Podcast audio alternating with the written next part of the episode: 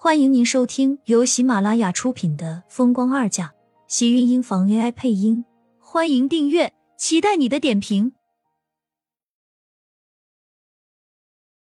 第三百八十二集，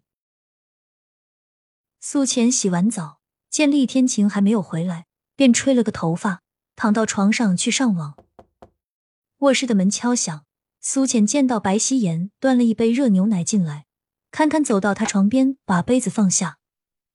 这是少爷让我送过来的，你快喝吧。白希言在看到苏浅的脸时，顿时变得一阵难看，似乎很是不高兴。苏浅却是忍不住勾唇冷笑，他这么不想看到自己，那还给自己送什么牛奶？看了一眼面前的杯子，苏浅并没有急着喝，而是低头继续玩着自己面前的手机。刻意的忽略掉身旁的白希言。知道了，放到这里吧，我会喝的。你现在喝完，我还要把杯子拿出去刷干净。白希言冷着脸不高兴道：“因为苏浅的态度，让他心里很是不爽。”抬头间发现厉天晴不知道什么时候已经从书房里回来，就站在门口。白希言被吓了一跳，赶紧收敛了自己脸上的神色。勾起一抹笑，叫了一声：“少爷，您回来了，宵夜已经做好了，要我端上来吗？”嗯。见厉天晴应了声，白希言才下楼将宵夜端了上来。厉天晴将做好的宵夜往苏浅面前一推，沉声道：“吃了。”苏浅原本就没有吃两口晚饭，又洗了个澡，其实肚子已经饿了。但是想到这宵夜也是白希言做的，他不禁摇了摇头。他心里有一个疑惑，所以不敢再乱吃东西，尤其是讨厌他的人给他做的东西。放心吧，里面没有避孕药。厉天晴像是可以读懂他的心思一般，突然间开口道。苏浅被吓了一跳，拿着手机的手一颤，屏幕滑到了地上，一条短信不知道怎么发了出去。他抬头看向厉天晴，眼底的诧异就和此时白希言脸上的一样，同样的不敢相信。只不过苏浅是惊讶，而白希言则是惊慌。你怎么知道？苏浅忍不住问道。奇怪，厉天晴是怎么知道自己心里所想的？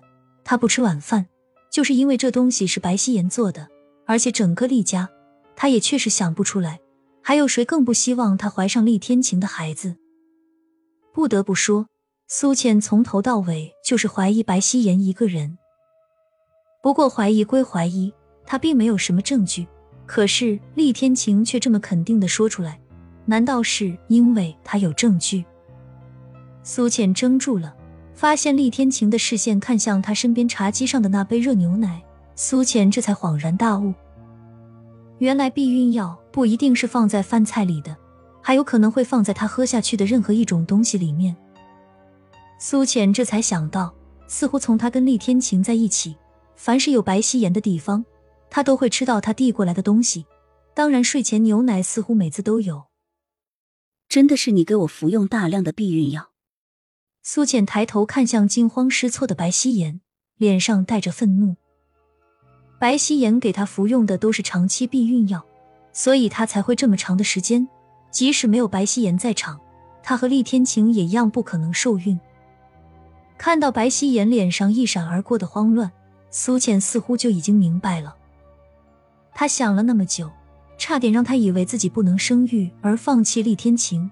白希言的心思让他简直深的不敢想象。你，你胡说什么？谁给你用避孕药了？你自己怀不了孕，难道还要把责任赖在我身上？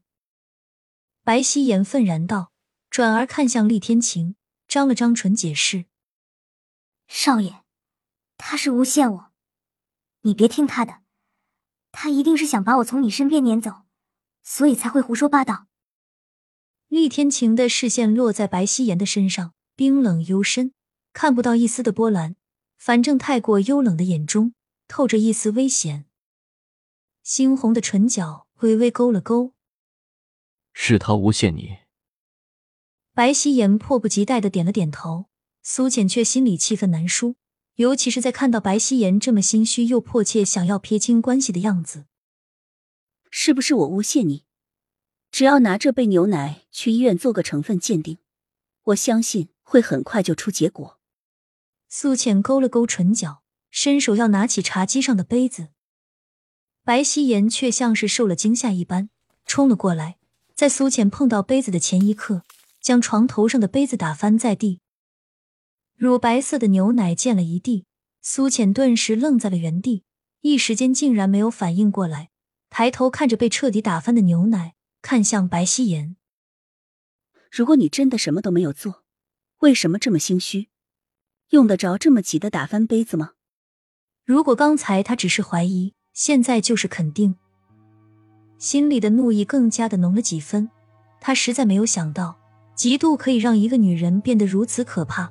连这么丧心病狂的事情竟然都做得出来，往他吃的东西里面下避孕药，这么恶毒又可恶，白希言竟然是做了这么久。别以为没有这杯牛奶，我就没有证据。苏浅冷声道，身上的气息可怕到让白希言身体微微一涩，竟然有几分的心虚和胆怯。看了一眼对面的厉天晴，白希言不甘心道：“你有证据就拿出来好了。”反正我没有做，你也少诬陷我。你为什么要对我做这种事情？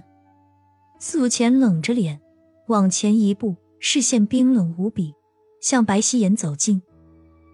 女人有的时候发起狠来，明显要比男人来的可怕的多。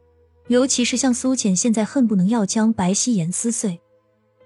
他讨厌他，他可以理解，甚至处处给他使小心思，为难他。让魏淑娟和季云端误会他，他也能忍，最起码还可以解释成他因为厉天晴而对自己的嫉妒，而嫉妒变成丧心病狂的在他饮食里放药这种事情，他是说什么都不会原谅这种人。牛奶已经没有了，你凭什么说我做的？你想要往我身上泼脏水就泼好了，反正我只是厉天家的一个佣人，你堂堂的盛家千金，自然可以轻而易举的为难我们。你这么做，不就是为了把我从厉家赶走吗？你死了这颗心吧！你现在还没有嫁进厉家呢。不管你做什么，我是不会离开厉家的。苏浅看到白希言一副死猪不怕开水烫、任人宰割的日子，便一下子愣住了，半晌嘴角才微微勾起一抹讽刺的冷笑。这种话，这个女人是怎么说出口的？还说她在诬陷他，脸皮这么厚。难怪藏得这么深。留不留在厉家，不是我说的算，怕也不是你说的算吧？苏倩说完，直接转头看向厉天晴。亲们，本集精彩内容就到这里了，下集更精彩，记得关注、点赞、收藏三连哦！爱你。